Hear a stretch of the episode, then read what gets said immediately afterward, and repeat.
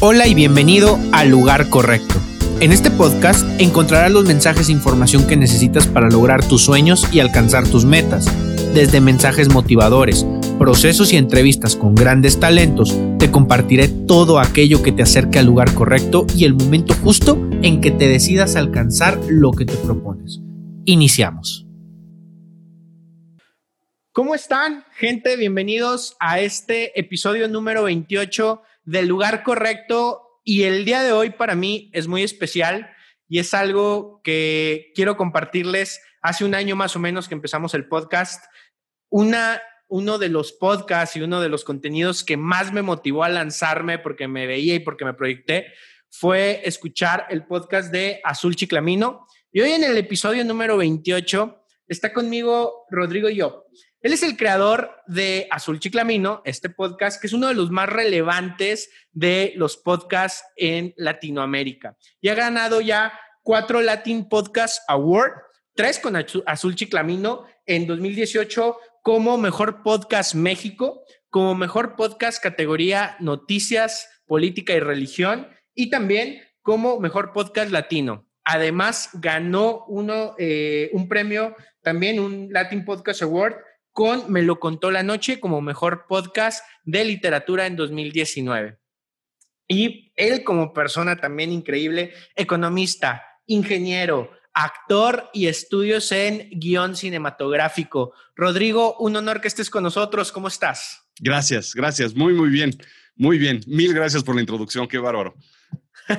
Gracias a ti primero por todo lo que nos compartes y por estar con nosotros. Y algo que me llama muchísimo la atención son los giros y el, la naturaleza de todos tus estudios. Quiero empezar primero platicando sobre Rodrigo Job y nos movemos hacia Azul Chiclamino. ¿Por qué se da este camino de estudio y este camino de profesión? Mira, eh, hay, un, hay algo que, que, que, siempre digo, y en uno de los episodios, en uno de los cuentos de Me lo contó la noche, aparece esta, esta historia que es, como sabes, es basada en, en muchas de las cosas que me suceden. Y lo que dice uno de los episodios es, nunca hagas una promesa contigo mismo, con el destino, con la vida, porque entonces te resta más que cumplirla. Y un día me prometí a mí mismo que en cuanto el mundo estuviera en algún tipo de crisis, yo estudiaría algo. Y de repente me topo con la, barbaridad que hice, prometerle a la vida que iba a estudiar algo en un mundo en el que siempre estamos en crisis. Y entonces, pues me vuelvo yo un eterno estudiante. Así funciona. Y de repente estudié yo, eh, te platico, estudié ingeniería en electrónica, estudié este, en el TEC y básicamente era como, como esa visión de ser pues ingeniero, el, el, el, hombre de los números, de las matemáticas, de la física, de las ecuaciones. Y de repente salí de la, de la carrera y me di cuenta que pues estaba muy padre todo eso, pero no me, no, me, no me acababa de llenar. Yo me di cuenta de que debía haber estudiado economía, no sé tampoco de dónde saqué esa idea, entonces estudié una, una maestría en economía. Y después me di cuenta de que la economía es lo mismo que la de ingeniería. resulta que son ecuaciones, resulta que son números y es lo este cuadrado, este donde haces números y tiene que salir el número, número exacto. Me di cuenta que, que solo estaba yo yendo al gimnasio y estaba haciendo pesas solamente con un brazo. Entonces ya te imaginas, pues los tipos que van al gimnasio que solo hacen la parte de arriba, que están así y están flaquitos de las piernas, pues yo estaba nada más con un brazo súper fuerte que era la parte analítica. Y entonces me di cuenta de que necesitaba yo ejercitar el otro lado. Y entonces me empecé a estudiar escritura, hice una maestría en escritura creativa y después estudié locución y doblaje y después estudié este, otras cosas, actuación, porque necesitaba yo fortalecer el otro lado del cerebro. La parte, la parte creativa. Claro. Exacto. Y de repente cuando ya tienes las dos partes fuertes, ¡pum! Resulta que pues tienes mucho material que no me voy a, no me voy a adelantar a tus preguntas, pero tienes material para trabajar en otras cosas, ¿no? Y definitivamente algo que, que trabajamos mucho las personas que estudiamos un poquito la programación neurolingüística es que cuando vas añadiendo recursos, porque al final del día esos conocimientos eh, cuadrados eh, de, temas fríos y luego viene el tema más emocional, más de, más de emociones, más de creatividad, más de estar en conexión con el mundo. y los puedes combinar, tienes una serie de habilidades, de perspectivas diferentes, se abren mucho los panoramas y entonces encuentras más resultados a las cosas que van saliendo día a día y en tu caso poder compartir muchísimas cosas, porque al final del día el poder hablar en un, en un podcast, en, en un spot sobre política, de una manera que te atrape la, plática o poder hablar de economía de una manera que te atrape y que digas, wow, qué interesante, eso lo logra una persona con habilidades, con recursos, con elementos que tiene eh, en su, en su cerebro, en su experiencia, en su vida, y lo logra plasmar de tal manera que logras conectar con, la, con las personas. Y en este sentido, eh, se fue dando poco a poco por lo que tú ibas sintiendo que ibas necesitando como persona, pero ¿qué te apasiona más? Al final, después de que me di cuenta de que me gustaba la ingeniería, pero no era lo mío, claro, o sea, lo sigo haciendo, pero la economía y entonces me gustaba la parte de entender cómo funciona este mundo y después escritura, eso fue lo que verdaderamente me atrapó.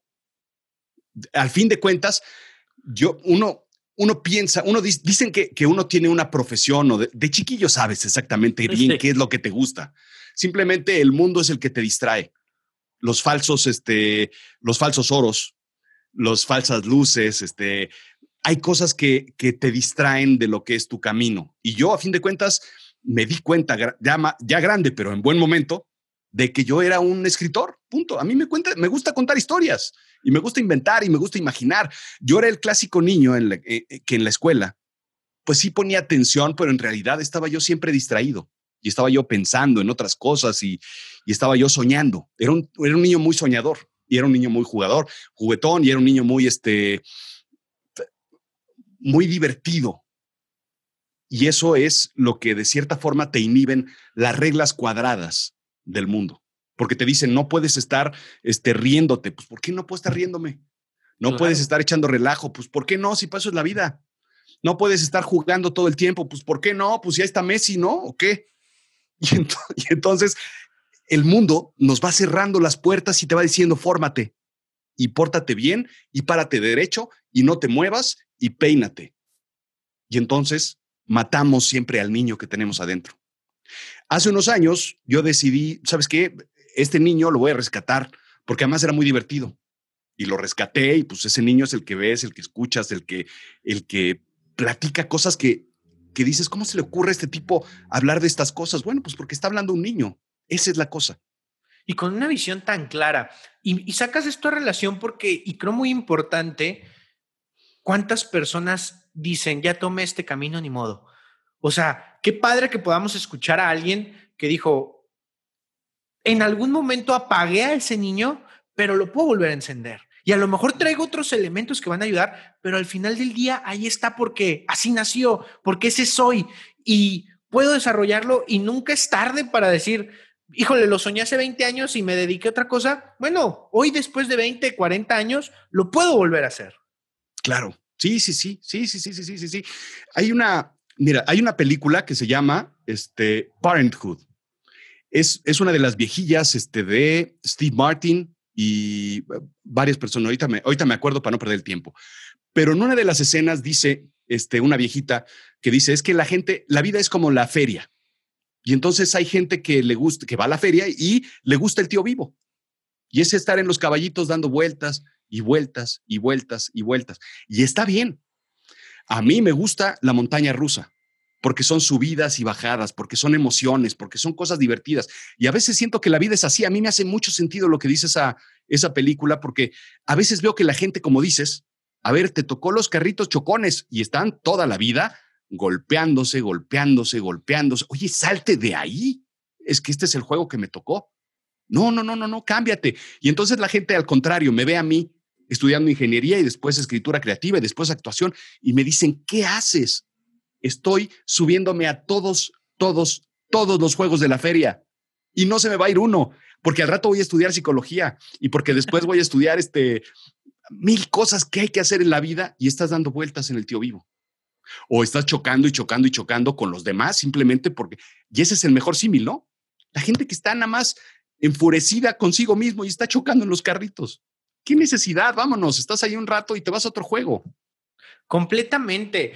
Ahora, en, este, en esto que hablas también, ahorita lo escuchamos bien padre, porque estamos viendo un resultado, pero qué tan difícil es enfrentar decisiones que tienen tomadas y que han marcado el rumbo de nuestra vida hace 15, 20 años. O sea, ¿en qué momento eh, y qué tan difícil fue para ti de repente decir, ya le invertí a la parte de ingeniería, eh, ya le invertí no solo dinero, o sea, olvídate del dinero, que eso pudiera ser distinto, tiempo, este, sudor, lágrimas, el, el, estar planeando una vida y que de repente cuando se está llevando a cabo ese plan dices, bueno, esto a lo mejor no era para mí.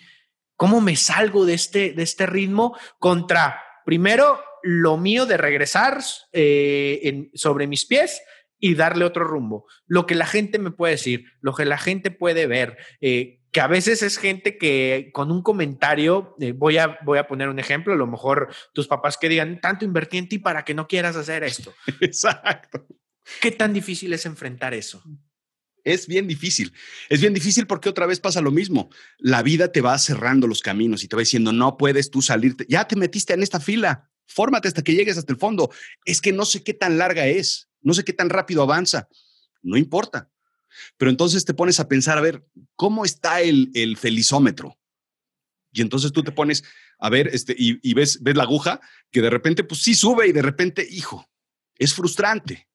Y entonces el felizómetro está acá. Bueno, pues entonces sí quédate, porque ves gente que está de verdad en, en unas chambas que dices, ¿cómo es posible que este tipo sea feliz? Claro. Pues está bien, qué bueno, que no te muevas. Pero si estás en lo que no te gusta, y además el felizómetro te dice que no, compadre, muévete, no puedes estar peor. Totalmente. entonces, eso es, eso es algo que, que a veces este, se nos complica, ¿no? Y el problema, por eso vienen los, los problemas de, de las crisis de los 40, 50 o 60, ¿no? Y entonces la gente pues no es feliz, entonces compra el convertible rojo. Pues tampoco vas a ser feliz con el convertible rojo si la felicidad no la tienes en otro lado. No, y es esta gente que de repente ves comprando aquí y allá y que se le empieza a escapar la vida entre los dedos y que están trabajando el lunes esperando que sea el viernes, porque el viernes sí voy a hacer algo que me gusta. Exactamente. Y vives en fines de semana, lo demás, ¿qué onda? O sea, una más de la mitad de tu vida se te está yendo en algo que no te gusta, que no te apasiona y que no quieres hacer. Pero al final del día es, pues es mi decisión y me monto en mi macho y ahí me sigo. Y eso no debería de, funcionarnos. ¿Cómo es? Algo, algo que, me interesa muchísimo a mí entender es cómo es el proceso creativo de Rodrigo Job. ¿Cómo nacen las ideas? Híjole, es, es bien complicado porque haz de, haz de cuenta que es como, como un 16 de septiembre aquí en la cabeza. Es pirotecnia y es este, una complejidad este, completa. Y entonces es tener muchas ideas, muchas ideas y muchas ideas, este, que esas, a veces, a veces esas son las, las maldiciones de una persona creativa, ¿no? Que a veces dicen, qué, padre ser tan... No está tan padre porque de repente tienes una, una, una, nube de ideas que no puedes aterrizar.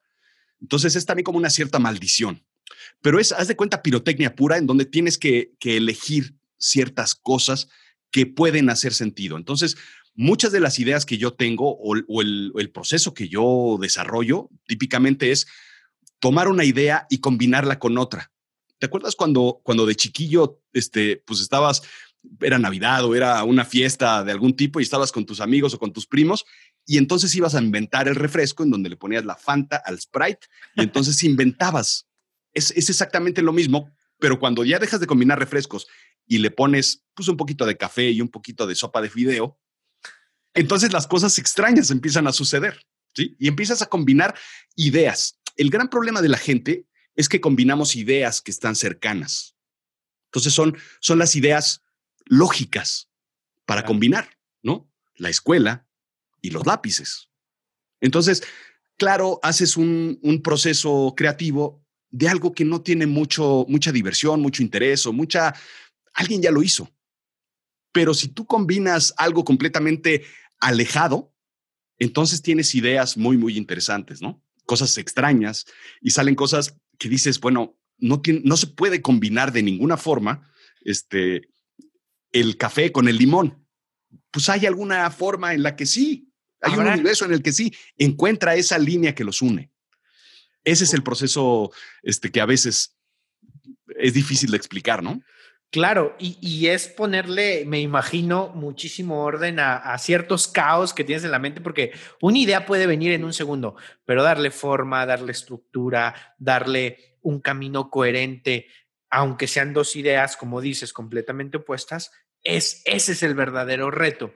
Todos tenemos ideas y todos tenemos ideas locas, pero el tema es cómo lo establezco. Y en este, en este proceso que nos comentas, donde vienen ideas de un lado y del otro y donde dentro de tu mismo eh, trayecto profesional has ido encontrando distintos elementos también muy opuestos, ¿cómo le hace Rodrigo Job para no perderse en ideas ajenas?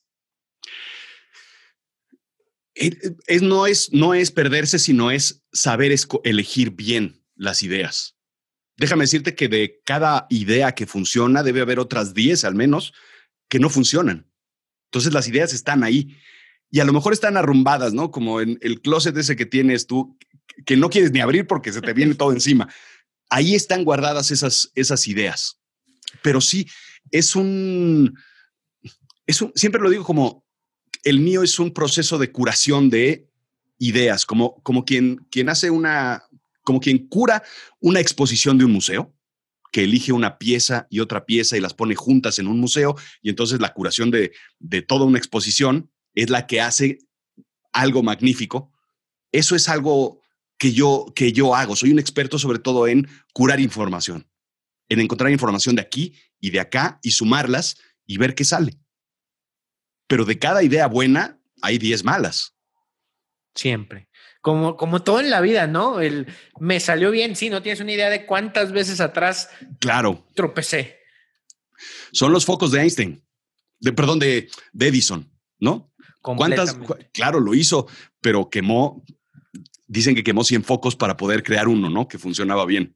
Entonces, eh, y esa idea germinó. Y esa idea cambió el mundo. Exactamente. Ok.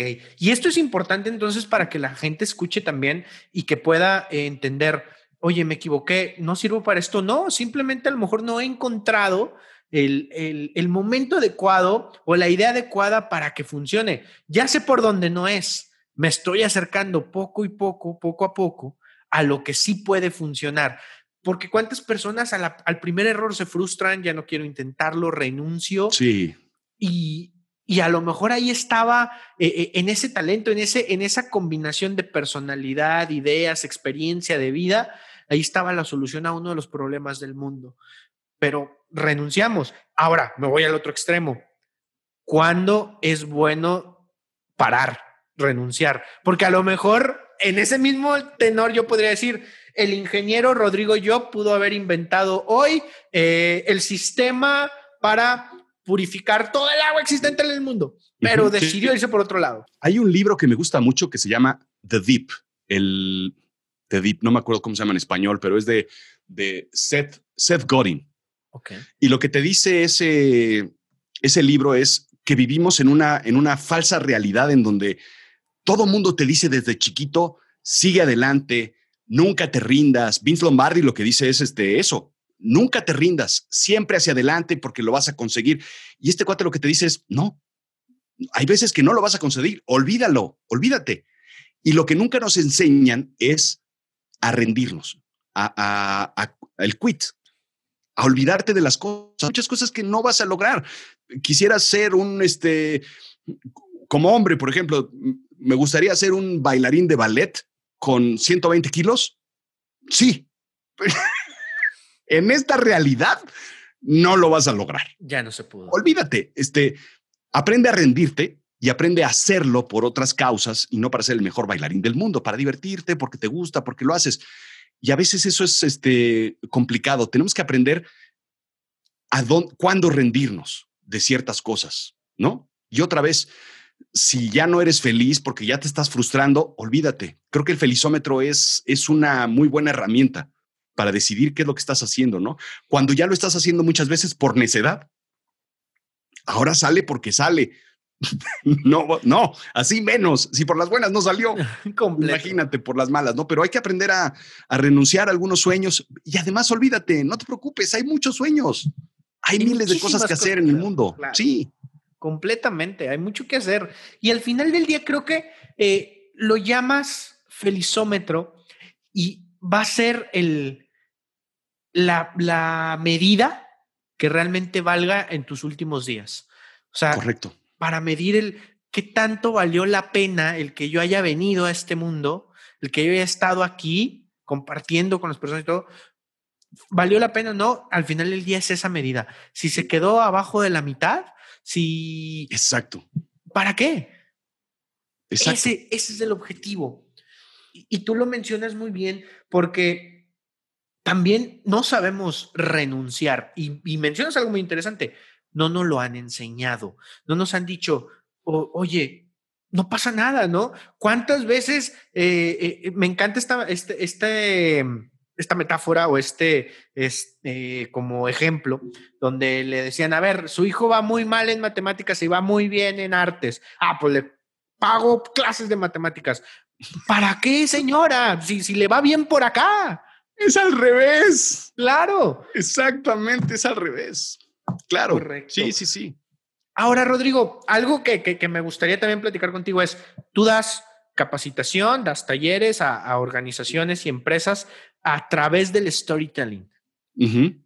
¿Cómo es ese proceso? Te platico porque yo, soy, yo, yo me dedico también a la capacitación pero hasta el día de hoy no he visto yo un taller o un curso o un evento como tal donde se lleve a través de un storytelling. ¿Es algo, una especie de metáfora? Mira, hay, sucede algo que hoy, hoy estamos este, sobre, en, un proceso de sobrecapacitación, creo yo, y más estas herramientas de, de estos últimos seis meses nos llevaron a este, tomar cursos o hacer cosas a través de herramientas tecnológicas. Y el gran problema es que nos estamos alejando nosotros de unos de otros. No es ningún secreto y esto está sucediendo desde hace mucho tiempo y las nuevas generaciones lo podemos ver perfectamente bien. Eh, y el gran problema es que cuando hacemos una capacitación, muchas veces damos una receta. Si A, entonces B. Entonces todos entendieron, sí, perfecto, pues entonces hagan A para que entonces sales tú del curso pensando que tienes que hacer A y A y A y. Te lo aprendes de memoria, lo sabes perfectamente bien porque te lo dijeron. Este, vas a un curso técnico y te dicen las cuestiones y las razones de la economía. Lo platicábamos, ¿no? La economía funciona así, así, así y así. Esto es este, lo que sucede con el dinero, esto es lo que sucede con las inversiones, esto es lo que sucede. Lo aprendiste, perfecto, ahora aplícalo. El gran problema es que esas cosas nos las aprendemos de memoria y se olvidan o nos las aprendemos de memoria y son frías. El problema con la, gran ventaja del storytelling es que pega directamente uno a las emociones. Cuando tú le hablas al corazón, el corazón es el que te dice si me late, no me late, lo compro o no lo compro, te la creo o no te la creo. Pero si tú hablas de, de cuestiones técnicas o features and functions o de A, entonces B, le hablas al cerebro y el cerebro es una maquinita que responde. Entonces, primero, el storytelling le pega directo al corazón. Segundo, el storytelling te ayuda a una eh, recordación. Entonces, tú te acuerdas de la historia que te contó tu amigo cuando fue, pero seguramente no te acuerdas de los detalles, pero te acuerdas de la historia. Entonces, el segundo punto es la recordación. Y el tercer punto es eh, el, el, tiempo que tú estás escuchando una historia. El gran secreto de Azul Chiclamino es que yo cuento una historia de principio a fin. Entonces, no le apagas porque quieres oír el final. Completo. Cuando tú haces una entrevista, muchas veces puedes escuchar dos, tres, cuatro, cinco preguntas y a lo mejor dices, llegas a tu destino en el podcast y dices, bueno, ya, con esto me quedo. Entonces satisfaces tu, tu parte mental, pero tu parte emocional este, en una historia requiere oír el final porque si no, estás incompleto. Entonces tienes una retención de la audiencia basada en el storytelling. Y esos son los tres secretos del storytelling. Completo. Y, ahora que lo mencionas también es muy cierto porque cuántas personas, o al menos yo soy una de esas, donde empiezas a ver una película y dices, no me gusta. pero por algo no la puedo dejar a la mitad. O sea, ay, me está aburriendo. Sí. O, siento que, ay, qué, mala película, pero déjala. O algo que le pasaba, por ejemplo, mucho a mi abuela, que a mí me gustan mucho las películas de terror y a ella más o menos no, pero pues las veía porque era su nieto consentido. Y las veíamos y decía, ay no, esta película está muy fea, pero ya no la puedo dejar a la mitad porque me va a dar más miedo. Exactamente. Entonces vivir una experiencia a través de una historia, porque nos encantan las historias como seres humanos, distintos tipos de historias, pero nos encantan las historias. Y a través de esto basas el tema de captación, porque algo que también mencionas es la emoción, el corazón. Cuando hacemos algo, cuando realmente decidimos hacer algo, va porque lo creemos, porque estamos comprometidos con esa idea. Si no, lo hago mecánicamente y tal vez funcione o no, pero cuando pongo el corazón, significa que realmente le estoy apostando y quiero que esas cosas se den. Claro, sí, sí, sí. Ah, déjame entrar con mi, con mi parte de ciencia o de ingeniero, en donde se han encontrado últimamente neuronas en el corazón. Y entonces resulta que los eh, biólogos encontraron unas células que son exactamente las mismas que las neuronas del cerebro, que hacen que las emociones que tú estás sintiendo con el corazón, esa, esa necesidad de, de ese sobresalto, entonces el corazón se lo manda al cerebro de una forma inmediata, de forma eléctrica, que es súper rápido y no necesariamente tan lento como es el bombeo de, las, este, del, de la sangre y todo el proceso hormonal que, que tiene que crearse y distribuirse al cuerpo para que el cuerpo reaccione. Para cuando el cuerpo reacciona, el cerebro ya sabe que tiene que reaccionar. Entonces, la parte emocional, cuando tú le hablas al corazón, el corazón piensa igual que el cerebro, claro. Pues no son las mismas cantidades de neuronas, pero las hay. Y todos los toma decisiones. por supuesto que sí. Exacto, exacto. ¿Cuántas personas tomamos decisiones por corazonadas? Exactamente. El gut, el gut feeling. Esa es la forma de pensar, ¿no? Correcto. Padrísimo. Ahora, Rodrigo, ¿Cómo nace Azul Chiclamino? ¿En qué momento nace Azul Chiclamino? Y eh, dentro de, esta pregunta también, ¿por qué Azul Chiclamino? Ok. Todo esto viene de un momento en el que me quedé sin trabajo. Y entonces sabía yo perfectamente bien que conseguir trabajo hace, esto habrá sido hace unos siete, ocho años. Ocho o nueve años más bien. Me quedé sin trabajo y cuando piensas en esta economía como está, pues tienes que, te va a costar trabajo encontrar trabajo. Entonces, lo que decidí fue este, meterme a estudiar algo, pues porque era el compromiso que había hecho yo con el alma y con el universo, y pues entonces tienes que seguir tus compromisos. Entonces me metí a estudiar eh, locución y doblaje. Entonces dije, bueno, pues mira, voy a estudiar esto, a ver qué tal está. Eh, no, era, no era tan cara la escuela, me salía más barato que ir a terapia, me salía más barato que ir con mis amigos de borracho. Entonces dije, bueno, pues mira, nos ahorramos una lana y los miércoles los tengo ocupados. Eran tres o cuatro horas de, clase. Y de repente dije, bueno, pues voy este, unos un mes, dos meses, hasta que me aburra esto y me canse. Terminé estudiando locución y doblaje dos años. O sea, terminé la carrera completa con maestros fantásticos en una escuela que se llama La Cuarta Pared para practicar la voz en lo que consigues trabajo. Entonces empecé yo, agarraba un libro que tenía yo en mi, en librero y lo ponía, me ponía a leerlo y lo grababa y lo editaba y entonces, pues era leer libros de Edgar Allan Poe y simplemente narrarlos para, para practicar todo lo que es la colocación de la voz, todo lo que es la forma narrativa en la que tú tienes que estar haciendo el uso de la voz. Y entonces, simplemente cuando, cuando me di cuenta, dije, estoy leyendo cosas de alguien más. ¿Por qué no escribo yo algo y leo mis cosas? Cuando empezó a agarrar forma, dije, esto, esto, tiene, esto tiene ondita, esto está como interesante. Ahora, ¿qué hago con esto? Claro, grabé como un programa según yo. el episodio cero no me gustó, el episodio cero cero tampoco me gustó. Grabé el episodio uno, más o menos funcionó y dije, ¿y ahora qué hago con esto? Lo voy a subir a iTunes. Y entonces me metí a la página de iTunes hace seis, siete años, cuando era, este mundo era completamente distinto. Siempre digo que el mundo del podcast es, es como los años perros. Son como, avanza mucho el podcast. Entonces, siete años es muchísimo en esta industria.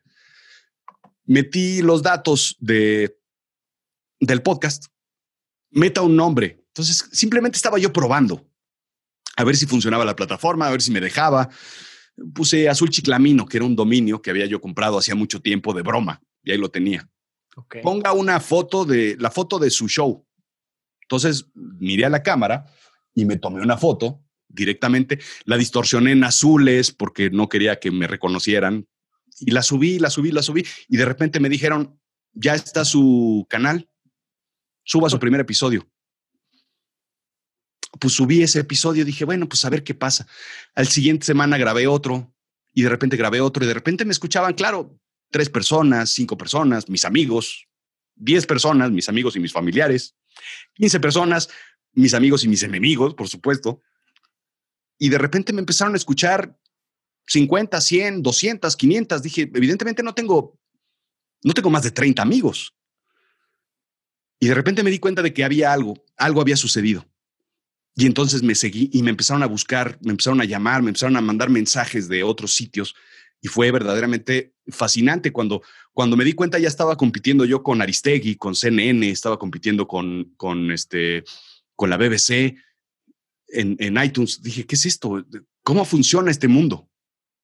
Y, y nadie conocíamos ese mundo hace seis, siete años. Era muy, y, y, menos aquí en México. O sea, creo que eh, a lo mejor hace 6, 7 años en Estados Unidos estaba dando los primeros pasos, pero aquí claro.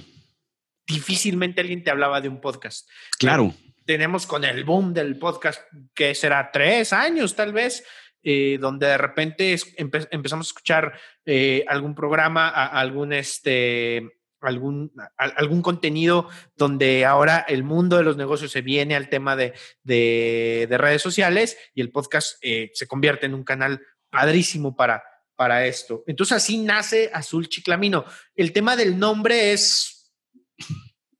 ¿Se te ocurrió? No, en, realidad, en realidad Azul Chiclamino, no sé si, si conozcas la historia, pero acá en, el, en la Ciudad de México, en los ochentas había un programa que vendía coches por televisión, cuando no existía evidentemente internet, había un tipo que se metía a los lotes de autos y vendía coches usados. Y entonces este era, era fascinante. A mí me fascinaba la forma en la que él narraba. Claro, por eso me meto yo a una escuela de doblaje y locución, porque ese tipo de cosas a mí me llaman mucho la atención. Y este tipo entonces vendía los coches y este es un topaz rojo sangre con llantas radiales. Y entonces era fascinante su forma de describir los coches. Y entonces en México se convirtió en el azul chiclamino, el color del Mustang, que vendía este señor. Y entonces te decía que era un Mustang azul chiclamino, flamante con radio AMFM y llantas radiales y no tiene ni una patinada de mosca. Era un locutor fantástico que todavía vive. Es este, vive en Guadalajara. Este Rodrigo Cabello se llama. Y entonces el azul chiclamino es ese azul chillante que no, que como tornasol, que es como medio moradito, que nadie sabe cómo es, pero era, es muy ochentero. Y el grave error fue ponerle ese nombre al podcast, porque me di cuenta de que nadie, es, es un chiste sumamente local. Nadie conoce ese programa, difícilmente este, conocen esta persona. Este, vamos, y después el peor de los errores fue que me empiezan a escuchar en Argentina, en Colombia, y ni siquiera en España ni siquiera pueden pronunciar la palabra chiclamino.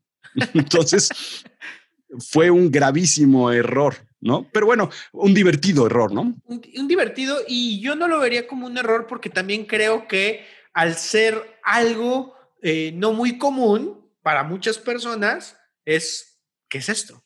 O sea, Exacto. Eh, llama la atención, llama la atención, azul chiclamino, ¿qué chiclamino? Eh, ahora, entendiendo también, y como lo venimos hablando, que el podcast es algo relativamente nuevo y que en su gran mayoría son eh, personas jóvenes quienes lo escuchan, también difícilmente van a poder identificar qué, cuál es el azul chiclamino y de dónde proviene. Exactamente, exactamente. Uno de los temas fue eso, que yo hablaba y, y hacía mis narraciones, pues muy, muy a la mexicana y más allá de eso, muy a la chilanga.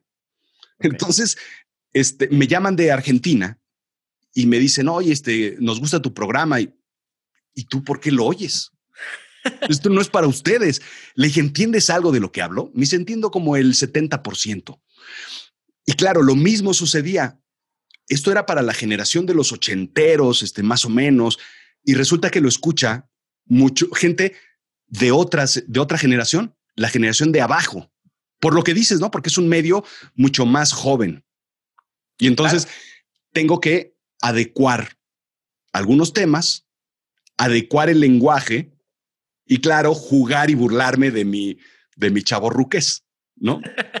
Oye, y que al final del día es el, la evolución del mismo podcast, ¿no? Que inicia el proyecto, va bien, pero cada vez vas teniendo más audiencia, cada tu nicho va siendo más extenso y para llevarlo a donde hoy lo tienes, tenías que haber hecho adecuaciones porque en algún momento se queda ahí. Correcto. Sí, sí, sí. Y siempre lo digo, siempre hay que hacer, siempre que haces un podcast o siempre que haces algo, prueba cosas nuevas. Y más en el mundo del podcast, la gente es tan particular, los, los oyentes o escuchas de podcast, somos muy particulares que aceptamos los cambios, aceptamos cosas nuevas y, permitimos ese tipo de errores. Y cosa que esperamos. no sucede. Exacto, cosa que no sucede en la televisión o en el cine. Si Brad Pitt hace algo que no te gusta, olvídate. Ya, dejas de verlo. Entonces, aquí se acepta mucho el cambio y se permite, y es un, es un, es un medio que te permite jugar. Eso es, eso es lo fantástico. Y entonces otra vez, pues el niño encaja muy bien en este, en este universo. Correcto. Hablando en este también, en este tema, ¿cuáles han sido o cuáles consideras tú que han sido las claves del éxito de Azul Chiclamino? Yo creo que es, es, un, es un programa muy, muy honesto. Es muy yo, para empezar. No, no, no tiene pretensiones. A pesar de que trato temas a veces demasiado complicados, claro que he explicado o he intentado explicar en mis palabras la mecánica cuántica, no pretendo no pretendo este, una audiencia este, acá muy científica. No, no, no, no, no, no, no, no, Esto es, esto es entre amigos. Entonces es muy honesto y es, es un programa sin pretensiones. Es un programa este, fácil de escuchar, creo yo. Es un programa este, divertido es un programa que, tiene algo de humor, de sarcasmo. Este, es, un, es un programa además que te hace reflexionar. Y eso la gente, bueno, hay gente que lo agradece. La gente que, que, no agradece, que no quiere pensar o que no quiere reflexionar, mejor se va a otro sitio, donde otros podcasts donde hay muchas groserías y, muchos pastelazos y muchas otras cosas que está bien. Pero la gente que quiere, que, que quiere retarse, mentalmente, bueno, pues este es un buen sitio, piensa en esto, tú, yo pienso en esto, ¿tú qué opinas? Y entonces ese juego mental, ese juego emocional funciona muy bien. Y es, este, es algo que ha, que ha permitido que, que, el, que el programa siga adelante, ¿no? Completo. Y mencionas algo, tú llevas a cabo un proceso de alquimia eh, y lo voy a mencionar de esta manera. Tu podcast tiene mucha profesionalización. Desde, como bien lo mencionas, tu voz, cómo la modulas, cómo estructuras el mensaje, el, texto, eh, cómo, lo lees, cómo le vas dando las variaciones, la calidad del sonido, los temas como tal, porque tienes un bagaje atrás y, como lo hemos podido ver tanto en, la, en, tu historial como obviamente los que, los que te seguimos ya de hace algún tiempo en tus redes sociales, sabemos que eres una persona que constantemente está estudiando y estás eh, profesionalizándote y haces ese proceso de alquimia de toda esta profesionalización, la metes en un mensaje sencillo, constructivo, simple y digerible para cualquier persona. Ese es un proceso de alquimia maravilloso, creo yo, donde lo complicado, porque a veces pensamos que el, ser profesional y el ser eh, eh, muy correcto tiene que ser con hablar con palabras muy eh, complicadas o que casi no se escuchan, etcétera, etcétera. Cuando toda esta, todo este, este conocimiento que tienes lo plasmas para que los demás les sea completamente digerible. Y ahí se diferencia un buen contenido, creo yo. Correcto. Yo creo que la, eso, el, el vehículo es el contenido. Y eso es, eso es lo básico que tú tienes que tener, ¿no? Eh, yo trato, soy, yo he estudiado muchas cosas, pero no, no me considero yo una persona este, ilustrada, una persona letrada yo leo mucho, pero además tengo una memoria pésima porque lo que, lo que es el podcast de hoy, ojalá pudiera yo acordarme de todo lo que yo he hablado en los doscientos y tantos episodios de Azul Chiclamino, pero no me acuerdo. O sea, a veces me preguntan, oye, es que tú hablaste de Napoleón. No, no me acuerdo cuándo nació, evidentemente. Pero sobre todo es eso, es, es, es la, la honestidad en donde, en donde yo pretendo ponerme al nivel de, cualquier persona. Y hay veces que sí me, me, contacta la gente y me busca, es que este, tu lenguaje es muy simple, deberías, tú tienes la capacidad de poder, no, tengo un lenguaje muy básico, este, soy ingeniero, no soy, no soy este, un este, filósofo ni literato, simplemente una persona común. Y eso es, yo creo que lo que, la parte importante. ¿no? Que es, es algo simple y sencillo y sé a quién le estoy hablando. Alguna vez este, me dijeron, eh, uno de mis primos, te comento, me fuimos a comer y me pide una, una servilleta y me dice, oye, ¿me, ¿me das autógrafo para mis hijos? Y le dije, ya, hombre, no te burles tampoco. Me dice, no, te lo digo en serio. Es que escuchamos tu podcast cuando los llevo a la escuela. Y le digo, oye, es que esto no es para niños de 10, 12 años. Y me dice, bueno, ¿qué crees que son tontos o qué? ¿Qué, crees que no entienden lo que tú platicas? Y claro, te, das, te das cuenta de que un niño de 12 años entiende perfectamente bien de qué se trata su chiclamino y eso es una magia muy particular.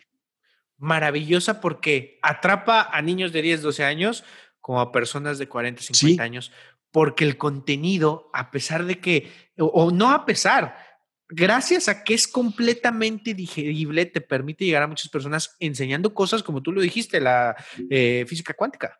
Exactamente, exactamente. Pero digerible, que es lo que yo creo. Todos nosotros como alumnos en algún momento hubiéramos pedido de algún profesor. Por favor, explíqueme el lenguaje humano. Exactamente. Exactamente, es simple y sencillo, ¿no? Hay uno de los episodios donde, donde explico eh, todo lo que hace Maquiavelo en El Príncipe ¿Y cuántas veces nos dijeron, léelo? Y lo lees y dices, ¿y esto qué quiere decir? No, qué flojera, ¿no?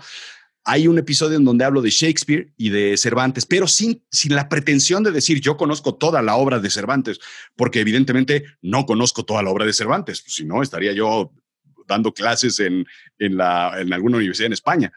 Esto es, a ver, lo que todos sabemos de Cervantes, Quijote y esto es la historia. Esto es Shakespeare, Romeo y Julieta y esto es, y esto es simple y esto, y en esto, en estos puntos, ellos dos se encuentran y se parecen. Y ya, eso es lo, fascinante, es el absurdo de, hay una relación extraña entre Cervantes y Shakespeare. Fantástico. Eso aprendes más que, que muchas cosas que, que, quisimos aprender en este, o que nos quisieron enseñar en secundaria, ¿no? Completamente. Qué padre, Rodrigo, que podamos tener personas con, este proceso creativo, mental, donde eh, puedes convertir los mensajes de manera digerible y sencilla para todos los demás, de manera eh, divertida, entretenida y creo que cultural, porque al final del día, hoy, eh, si bien es cierto que tenemos un mundo lleno de información, tenemos mucha información basura y tenemos muchísimos canales donde no te deja absolutamente nada y donde perdemos horas y horas.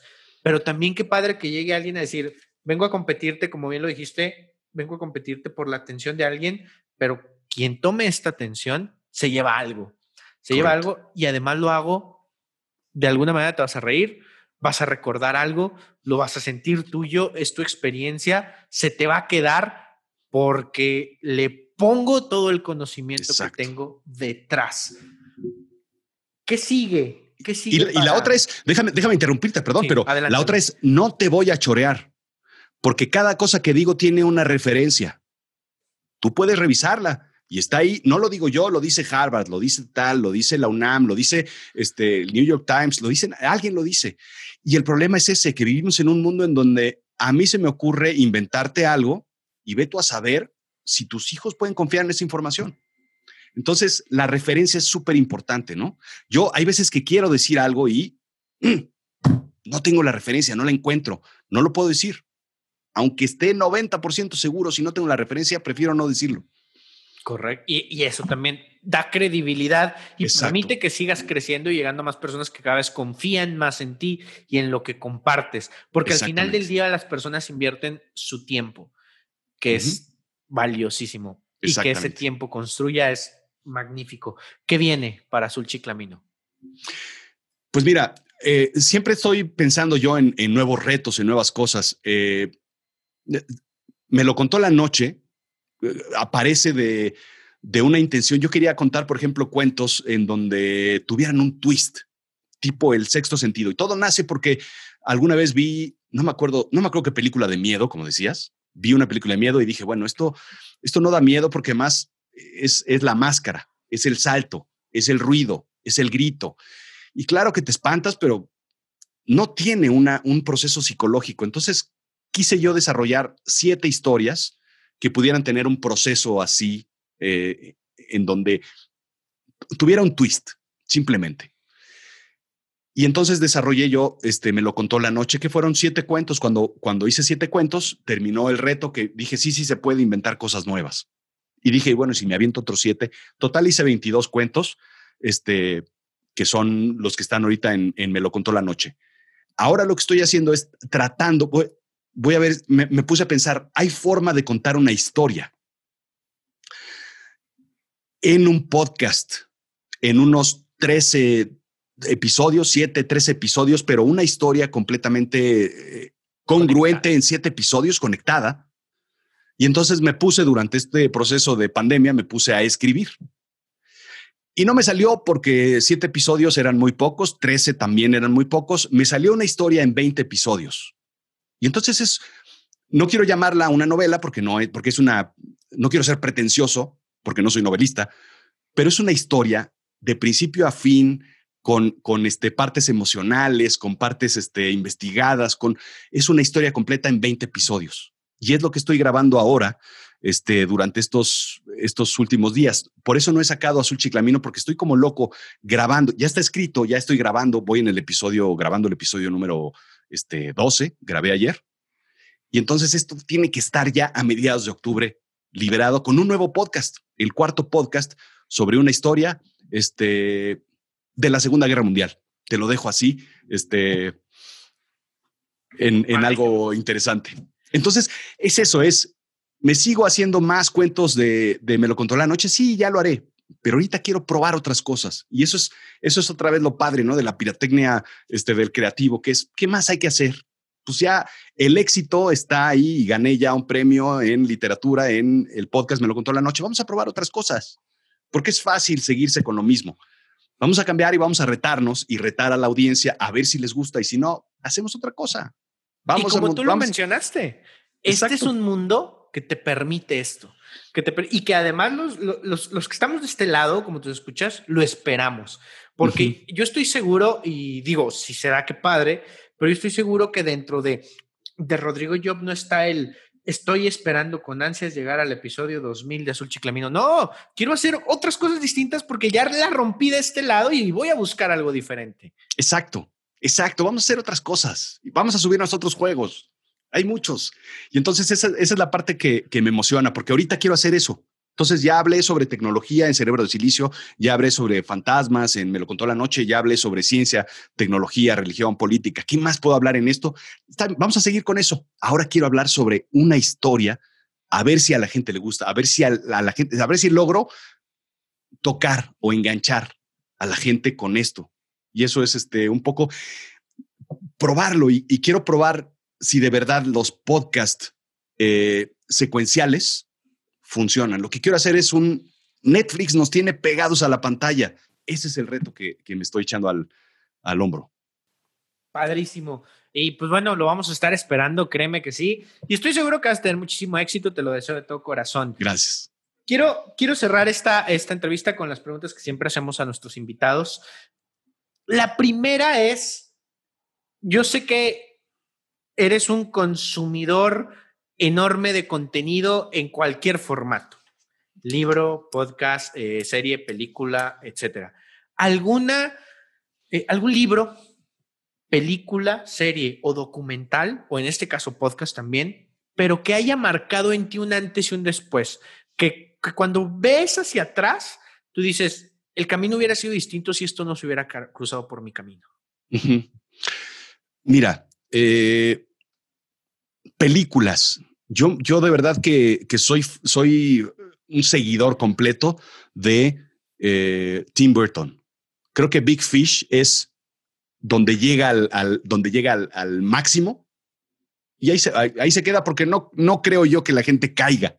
Ahí se queda y, todavía creo que le falta mucho más, pero Big Fish es una película fascinante donde habla sobre, sobre cuestiones extrañas, este, un mundo, crea un mundo fantástico y un mundo emocional verdaderamente brutal. A mí esa, esa película me marcó y me, y me llamó muchísimo la atención. Otra película que me gusta muchísimo y que es muy difícil de conseguir es una película que se llama Harvey. Harvey. Harvey. Harvey es una, es una película, debe ser de los 50. Es una película viejísima, pero es fantástica porque es, es divertidísima. Es un tipo que está medio pirado, como, como muchos estamos, pero tiene un amigo que es un conejo imaginario gigante. Y entonces va por el mundo con un conejo gigante. Y entonces nadie lo puede ver. Y es, es una película muy tierna, fascinante, este, atrapa muchas, muchos, este, para hacer una película tan vieja y como era el cine antes, tan lento, es una película mía absurdamente divertida y este, muy emocional, ¿no? Eso es este, creo que, creo que de lo que, de lo que más me gusta. Correcto. Big Fish y Harvey. Big, Big Fish y Harvey, porque obviamente por contarte otras, otras cosas que los demás te van a contar, todo mundo te va a contar de este, La vida es bella y, y no, no, no, no, no, ya sabemos cuáles son las de, las de siempre. Vean ese tipo, esa otra película, vean Harvey, Harvey H, Harvey, Harvey es muy, muy, muy buena. Este vale mucho la pena. Perfecto. Eh, ¿Algo más ahí? De, libros, libros. Libros. Este, fíjate que a mí me, me atrapó mucho. Eh, me, gustó mucho la película American Psycho por la forma en la que, en la que se crea un personaje, una locura. Y de ahí empecé yo a seguir a uno de los, este, al escritor que se llama Brett Easton Ellis. Él escribe una, un libro que se llama Lunar Park. Es este Parque Lunar, este es fantástico ese libro. Y después, este probablemente el libro también de Chuck Palahniuk, Fight Club ese tipo de, thrillers este, psicológicos son, son fascinantes. Como libros son los, a mí los que me han movido a tratar de hacer esto, claro, con sus distancias este, infinitas, pero este tipo de cosas que estoy escribiendo ahora, este, este nuevo podcast que les estoy comentando, ¿no? Yo creo que ese tipo de cosas son, son las que me fascinan. Perfecto, gracias Rodrigo.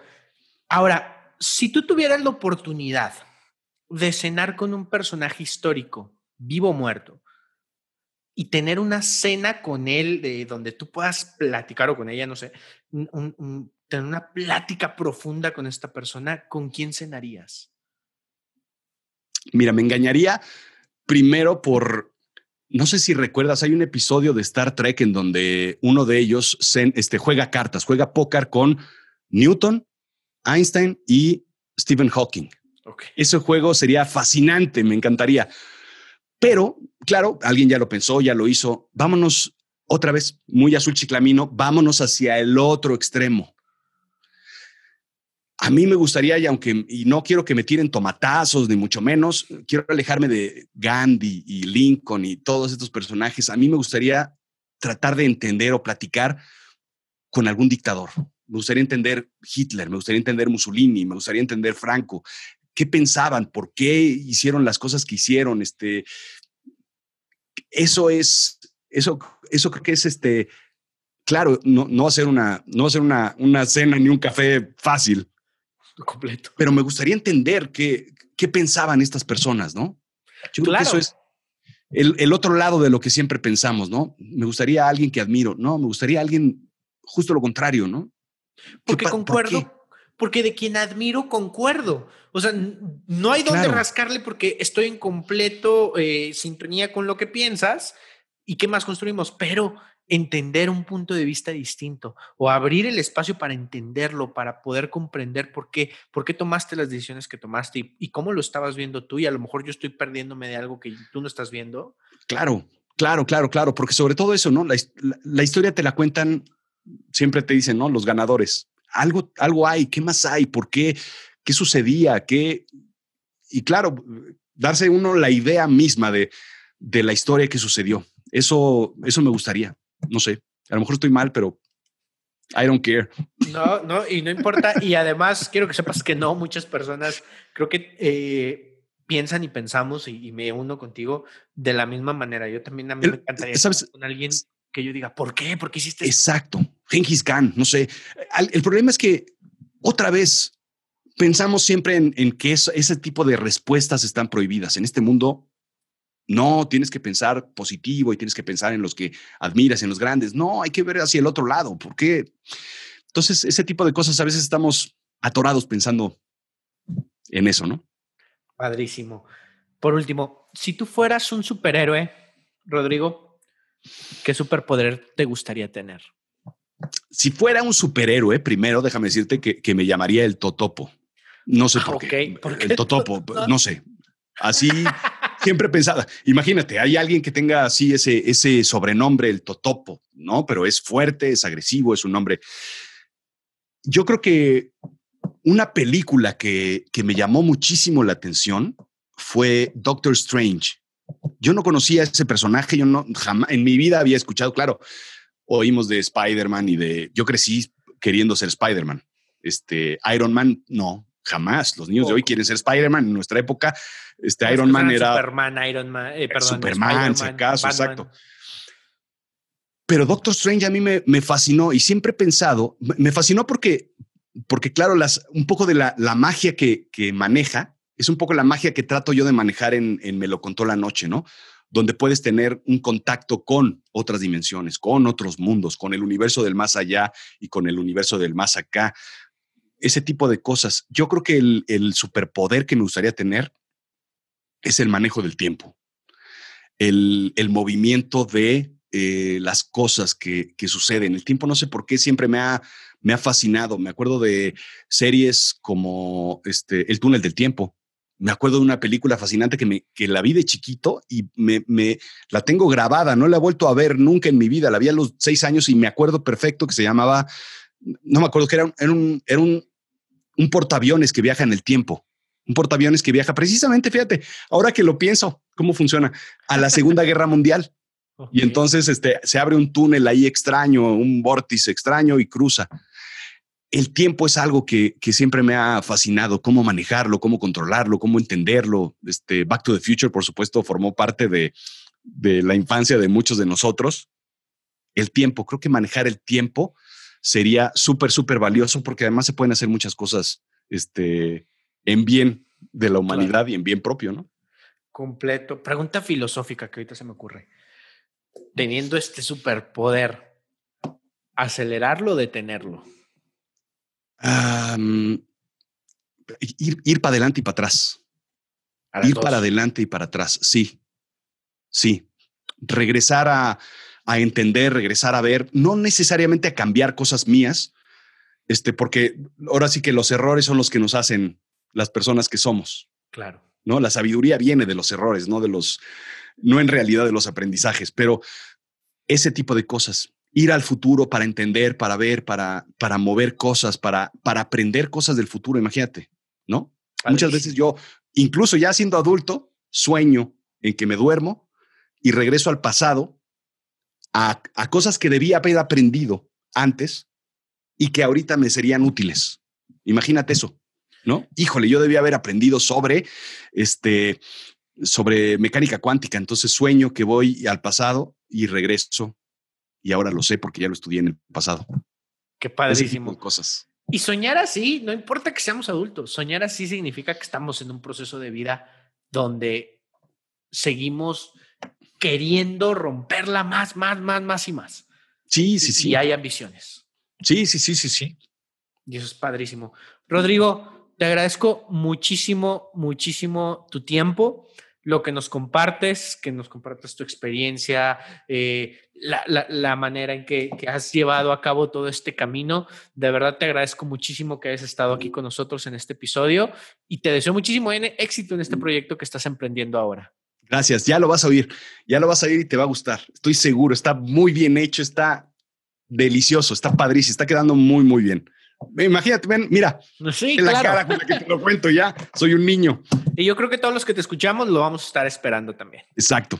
Entonces, muchísimas gracias, de verdad, muchísimas gracias. Eh, te deseo todo el éxito ahora eh, en este proyecto, en los demás que vengan. Y agradezco muchísimo a las personas que se toman el tiempo también de escucharnos, de que estoy seguro que la gran mayoría de ellos eh, te escuchan y si no es así, irán a escucharte y entonces podrán también eh, conocer eh, este, este podcast tan padre y con tanto contenido y con tanta información padrísima que tienes. Les agradezco a todos, les recuerdo, bueno, ¿dónde te podemos encontrar antes de cerrar? ¿Dónde te podemos encontrar en tus redes?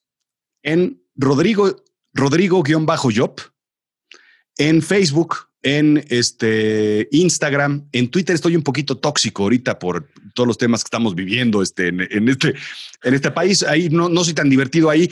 Estoy tratando de corregirlo y estoy yendo a terapia para poder este, corregir mi Twitter. Entonces, este, pero en Twitter también, arroba Rodrigo-Job. Síganme también en eh, YouTube. En YouTube hay bastantes, este, bastante información, cosas muy nuevas, divertidas, interesantes. Terapia de Storytelling está ahí, todos los episodios que grabé en YouTube y en azulchiclamino.com. Ya está. Con eso. Muchísimas gracias, muchísimas gracias a ustedes que nos escuchan.